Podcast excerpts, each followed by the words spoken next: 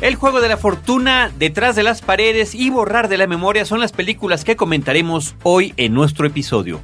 Bienvenidos a Cinemanet. El cine se ve, pero también se escucha. Se vive, se percibe, se comparte. Cinemanet comienza. Carlos del Río y Roberto Ortiz en cabina. www.frecuenciacero.com.mx es nuestro portal principal. Yo soy Carlos del Río, les saludo y les reitero que este es el espacio dedicado al mundo cinematográfico. Roberto Ortiz, ¿cómo estás? Carlos, eh, vamos a hablar de El Juego de la Fortuna, una película que aborda el béisbol. Y estamos, me parece, en el mejor momento para hablar de una película de béisbol si consideramos que ya en estos días inicia la Serie Mundial de Béisbol. Fíjate que algunos cinéfilos no estamos enterados de esos detalles, pero creo que muchas gracias por compartirlo. Sabemos también que hay mucha gente que comparte la pasión de deportes como el béisbol y de la pasión por el cine. No es mi caso, pero déjame decirte, Roberto, que Moneyball, que es el título original, es una cinta que justamente, independientemente de que tenga uno conocimientos o afición a este deporte, te puede atrapar por completo. Me parece que es una historia interesante. Está, eh, como nos comentan en las conferencias de prensa y demás, que es una película basada en hechos reales. Está basada en un libro que se llama Moneyball, El arte de ganar un juego injusto, escrito por Michael Lewis y que trata justamente de un eh, gerente de un equipo estadounidense ¿A qué se refiere esta cuestión de, del juego injusto? A las cantidades de dinero que tiene cada equipo como presupuesto para administrarse durante cada temporada. Es decir, un equipo como los Yankees de Nueva York tiene millones y millones de dólares con los que puede contratar a los mejores peloteros, a los mejores jugadores, a el mejor equipo técnico que lo pueda apoyar y hay otros como el de los Atléticos, que es el que sale representado en esta cinta, que tiene uno de los menores presupuestos y con esos tendrían que hacer maravillas. Justamente la película inicia cuando están jugando una serie mundial y los Yankees se imponen, a nosotros nos presentan a manera de cuestión gráfica las cantidades de dinero y de presupuesto que tenía cada uno de esos dos equipos. Es una película que aborda una técnica eh, para pronosticar, para ubicar de la mejor manera posible el comportamiento de un equipo a través eh, de una serie que se perfila hacia lo que será el clásico eh, del Mundial de Béisbol. Y en esta técnica pues está la estadística, están una serie de elementos que maneja este personaje Billy Bean que me parece logra avanzar de manera satisfactoria para lograr que su equipo, los Atléticos de Oakland, eh, no solamente después de una temporada fallida en donde pareciera que los pronósticos eh, no van de la mano de él y de su asesor, sino que más adelante hay un empuje que permite recuperar al equipo y a lograr inclusive romper una marca de número de juegos eh, seguidos ganados, que creo que eran 20, algo así. No llegó a ganar en ese momento la Serie Mundial. la Serie Mundial, pero sí logró tener una marca. Entonces nos habla de esto la película, de esta nueva técnica que no sé si se sigue estilando en el béisbol, en donde son otros los referentes para ubicar la fuerza, el poder y la reunión de un grupo de buenos jugadores para avanzar y permitir que el equipo eh, gane y llegue y arribe a la final, pero estamos eh, ante un antecedente. En ese sentido, la película eh, tiene un referente histórico. Sí, Roberto, a mí lo que me llama mucho la atención de esta película es que está en su historia defendiendo un sistema que está basado justamente en lo que comentas, en este tipo de estadísticas, analizadas al más mínimo detalle, en contra de el tradicional elemento del reclutamiento de los atletas, que tiene que ver con su desempeño universitario y con la forma en que los scouts estos señores que se encargan de descubrir el talento o de poder identificar para qué es bueno cada jugador, que tienen además años y años de experiencia, puedan no conseguir el mejor equipo. Entonces estamos aquí ante la frialdad de los números, que son los que defiende la cinta, y la experiencia que tienen toda una serie de personas en torno a este deporte. Creo que en ese sentido la película puede tener diferentes eh, lecturas de lo que esto significa, pero me parece que la forma en la que está narrada la cinta, además con un muy buen reparto encabezado por Brad Pitt como Billy Bean y Jonah Hill como este joven universitario encargado de las cuestiones estadísticas, de narrar muy al estilo, yo lo sentí, y bueno, es evidente porque es el mismo escritor, al estilo de, la red social, de The Social Network, donde nos cuentan la historia de Facebook. En este caso nos cuentan la historia de este sistema. Aaron Sorkin es el guionista tanto de la red social como de Moneyball y en esta ocasión lo hace con Steve Salien, eh, basado en el libro que ya habíamos mencionado. Sí, Jonah Hill está muy bien encarnando este personaje como el brazo derecho, como el asesor principal del personaje que interpreta Brad Pitt. Una de las cosas que me llama la atención de la cinta es que casi en todas estas películas que nos remiten a estos eh, deportes que tienen un gran público y una presencia mediática impresionante en Estados Unidos, como el fútbol americano o como el béisbol, denominado el rey de los deportes, es que siempre estamos ante una mecánica de la acción visual. Y en esta película no. Es una película que podría eh, parecerle a cierto público una cinta aburrida en cuanto a que vemos poca acción o la acción que vemos es en cierto momento de la cinta, porque en toda una primera parte realmente lo que importa es ver esta mecánica de trabajo por parte del personaje de Brad Pitt y de su asesor y no propiamente los juegos en sí, aunque están como un referente visual en todo momento. Eso a mí me gusta y me llama la atención porque no es ahí donde podemos encontrar la parte más granada, la parte sustancial o atractiva para el público. Lo interesante, creo yo, está en la forma, en la mirada hacia el personaje de Brad Pitt y que es un personaje que se queda con cierta estela de misterio. Nunca es del todo explicado, lo cual favorece a que nosotros estemos compartiendo, eh, de alguna manera nos acerquemos a ese personaje a tratar de identificar cuáles son sus móviles, qué hay detrás de esta inquietud que en principio pareciera aparente porque solamente están los números de los dineros que se tienen que ingresar para que finalmente al triunfar el equipo exista una bonanza económica. No, ¿qué hay detrás de este personaje? Sobre todo cuando al final vemos una respuesta de él que sorprende al público y que finalmente ahí es donde, creo yo, está la parte medular de la historia que tiene que ver con la apuesta o no en el deporte estadounidense con lo que es la ideología propia del sueño americano. Ahí es donde creo que estamos, sí, ante un personaje que finalmente pareciera que nos está dando en el final de la historia cinematográfica una coherencia muy interesante.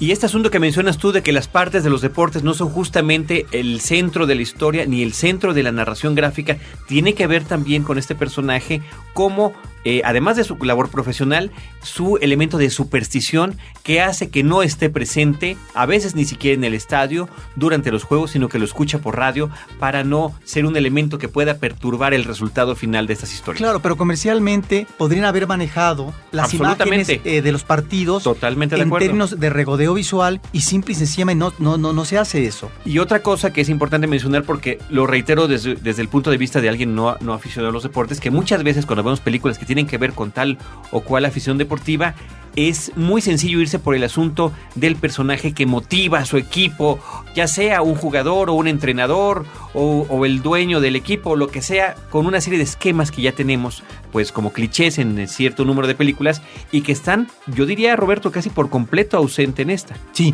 no está eso que tú dices, el mensaje aleccionador en donde el esfuerzo humano y diríamos sobrehumano del gran deportista logra vencer todas las vicisitudes y finalmente corona su esfuerzo en lo que es el triunfo, en este caso un campeonato de béisbol, eh, lo que sería la coronación de su carrera deportiva, etc. También participa en la película Philip Seymour Hoffman, que Roberto, fíjate, un actor con una trayectoria tan interesante, con una presencia eh, camaleónica en diferentes películas y que lo siento aquí como un personaje secundario, un tanto desdibujado, que además tiene una participación importante como entrenador del equipo y que después queda completamente desdibujado. Sí, pero tiene que ver con eh, el protagonismo que cobra el personaje de Brad Pitt, este personaje de Billy, en donde el entrenador pasa a un segundo plano y en donde si bien es cierto se dieron roces o discusiones sobre estas técnicas que el entrenador no aprobaba, el personaje de Billy impone su criterio, de tal manera que sí, es un personaje, el entrenador que se va desdibujando y que no tiene fuerza, pero tal vez por la realidad misma de esta relación que se da entre ambos personajes. El director de la película es Bennett Miller, él tiene justamente en su película previa que data ya del 2005, es una película realizada y exhibida hace seis años, Capote, la historia de Truman Capote, por la que justamente Philip Seymour Hoffman recibió el Oscar a Mejor Actor Protagónico. Sí, es una película recomendable, creo que es de lo más interesante el Juego de la Fortuna exhibido el fin de semana. Exactamente, Moneyball. Cinemanet está de intermedio. Regresamos en un instante.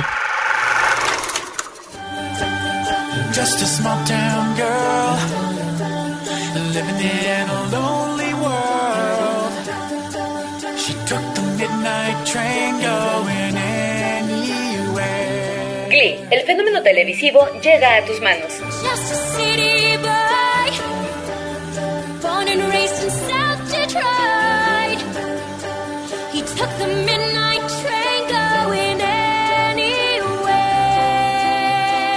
Tenemos la segunda temporada completa para que te la lleves y la disfrutes nuevamente en casa. Revive las aventuras musicales de los estudiantes de la preparatoria McKinley y de su profesor Will Shooter. Además, tenemos plumas de Glee en forma de micrófono y accesorios de Glee para tus audífonos. Llévate cualquiera de estos regalos si nos dices cuáles de los títulos de la segunda temporada de Glee aluden a títulos de películas. Si vives en la Ciudad de México y eres de los tres primeros en mandar tu respuesta correcta a promociones.cinemanet.com.mx, la segunda temporada de Glee ya es tuya. Del lugar 3 al 6 se llevarán su kit de pluma y accesorio para audífonos. Cine y musical en Cinemanet.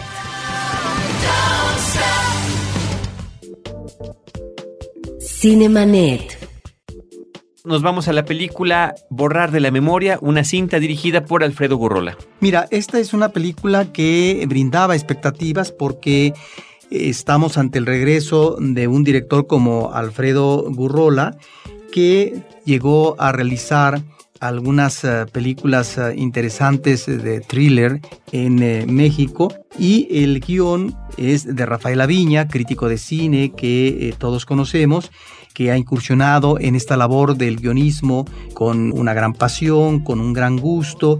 Un guion que se llevó, parece ser, muchos años en su elaboración, parece ser que hubo revisiones eh, de guion en más de una ocasión y el resultado me parece que no es muy afortunado. Hay problemas, creo, tanto de la realización como del guion. El guion nos remite a una historia de la denominada mujer empaquetada, una nota de la, de la nota roja. Esto fue en 1966, una eh, mujer que aparece en un basurero desmembrada de su cuerpo y a partir de entonces pues hay eh, una investigación y hay un dictamen sobre lo que ahí ha sucedido.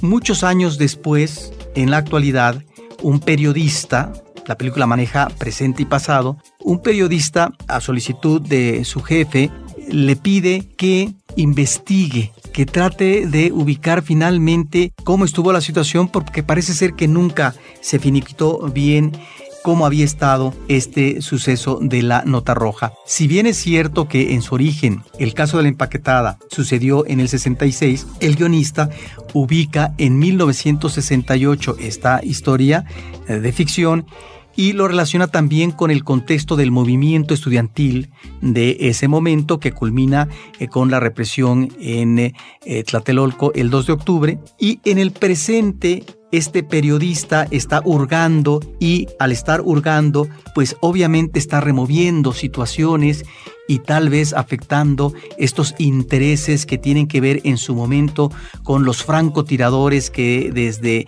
los edificios de la unidad Tlatelolco comenzaron a disparar a la multitud que estaba congregada en eh, la plaza de Tlatelolco. Y lo que nos quiere decir a través de este personaje oscuro, siniestro, el guionista me parece es eh, esta impunidad que se ha vivido en México no solamente en el pasado, sino también en el presente a partir de estos cuerpos eh, policíacos que de investigación tienen muy poco o nada y que siguen siendo elementos eh, de represión, defendiendo eh, una serie de intereses y al sistema político sobre todo. Bueno, ahí estaría una de las vertientes del guion.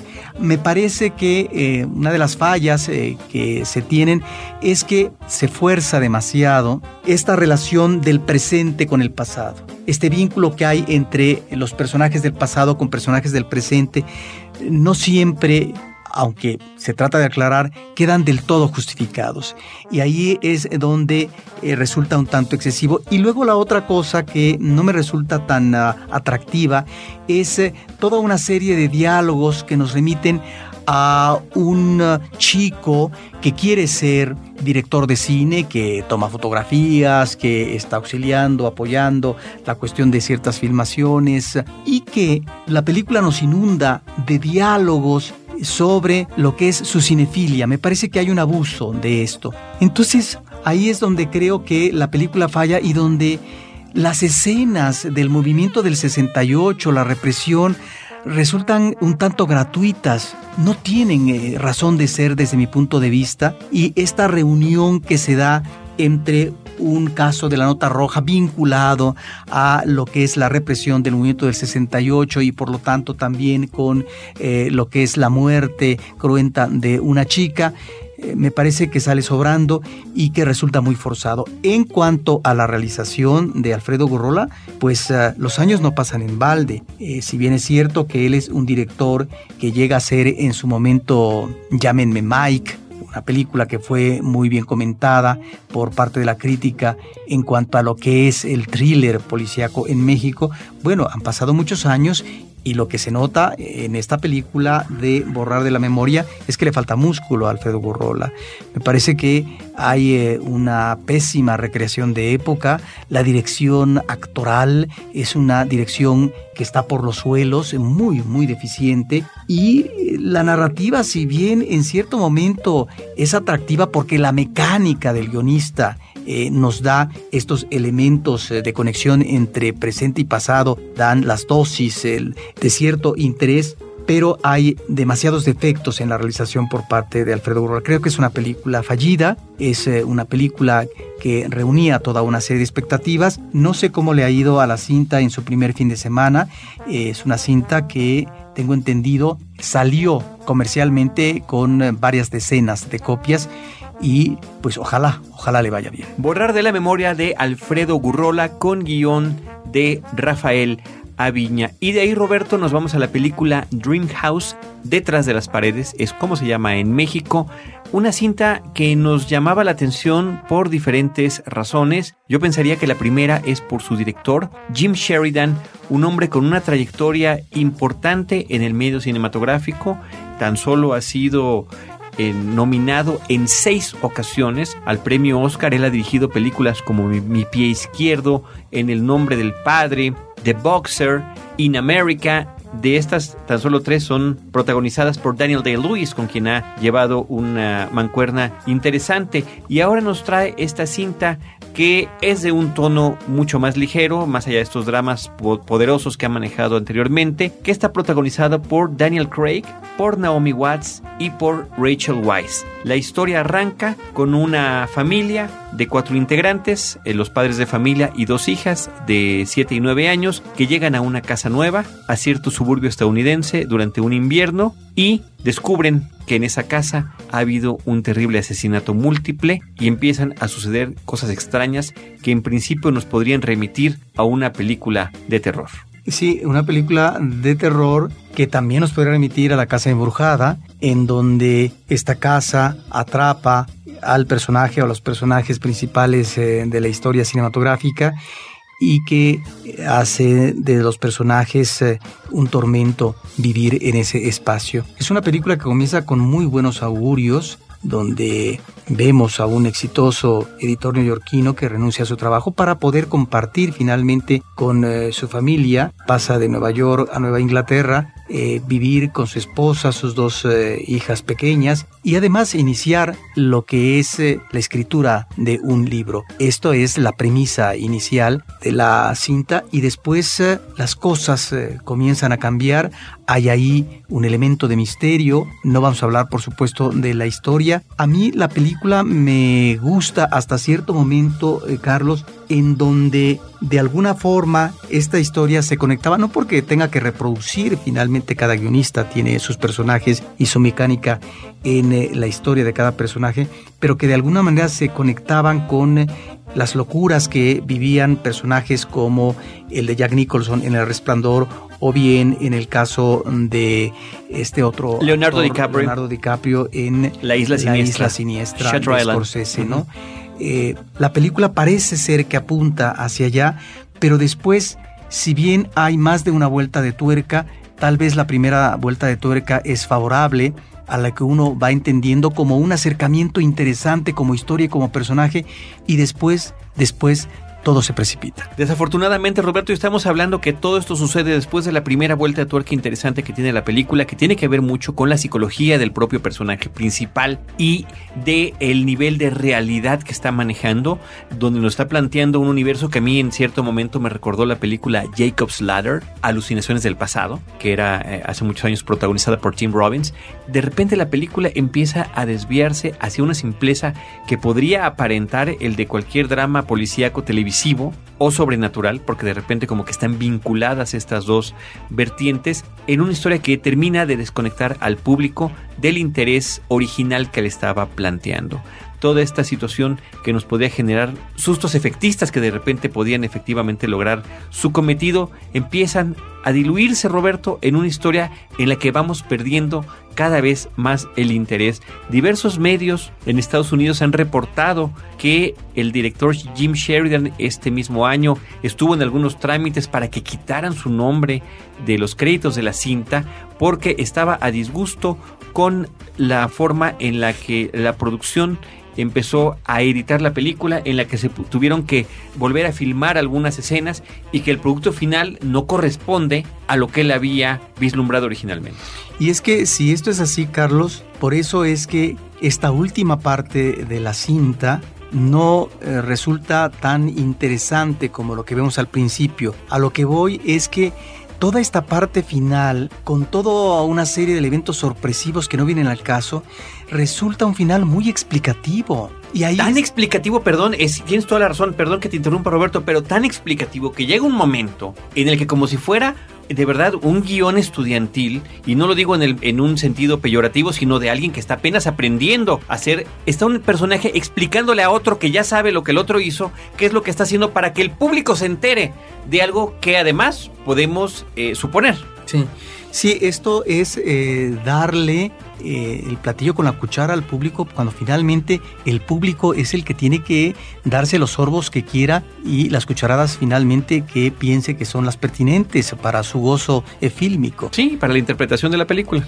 Sí, pues mira, esto que dices es interesante porque yo estaba pensando que a lo mejor Sheridan estaba padeciendo un descalabro por meterse en una vertiente genérica que a lo mejor no le corresponde. Es posible. Sí, efectivamente, es verdaderamente lamentable. Y también lamentable este tipo de figuras que tenemos muy bien identificadas en pantalla grande y que nos han brindado en otras ocasiones eh, películas buenas, como es el caso de Daniel Craig, de, Naomi Watts y de Rachel Weisz, ¿no? Que tienen trayectorias muy interesantes. Aquí, a final de cuentas, perdemos todos, pierden los actores, pierde el director, pierden los espectadores, en una historia que pudo haber culminado de una manera muchísimo más interesante. Y en ese sentido, Roberto, hablando de este tipo de, películas de terror y de casas que tienen algún terrible secreto, pues qué mejor que ver la película que hace algunos episodios comentamos, producida por Guillermo del Toro, que se llama Don't Be Afraid of the Dark, que me parece que en ese sentido eh, logra mucho mejor este tipo de cometidos. Pues ahí está, eh, querido público Roberto Ortiz, las tres películas que hemos comentado en este episodio. Dream House, Detrás de las paredes, de Jim Sheridan, aunque él no lo quiera, ahí está su crédito en la pantalla. Borrar de la memoria, de Alfredo Burrola. Y Moneyball, El juego de la fortuna, de Bennett Miller. Muchísimas gracias a todo nuestro equipo de producción, en primer lugar a Abel Cobos por la producción aquí en cabina, Paulina Villavicencio, que mientras grabamos este podcast está representando a Cinemanet en el Festival Internacional de Cine de Morelia, Roberto Ortiz y un servidor Carlos del Río de estos micrófonos. Les agradecemos muchísimo que continúen con nosotros a lo largo de Cinemanet. Estamos ya muy cerca de nuestro episodio número 500 y de nuestro sexto aniversario, que no sería posible sin que cada uno de ustedes que está del otro lado del ordenador o del reproductor portátil estuviera escuchando este episodio, este programa que se llama Cinemanet en podcast. Les recordamos nuestras redes sociales, facebook.com diagonal cinemanet, arroba cinemanet en Twitter, cinemanet1 en YouTube y la invitación para que también a través de medios como iTunes puedan escucharnos e inclusive poner comentarios de su parte, positivos o negativos, quienes estén suscritos, de lo que significa este podcast para ustedes como escuchas. Muchísimas, muchísimas gracias por todo eso. Nosotros los estaremos esperando en nuestro próximo episodio con cine, cine y más cine.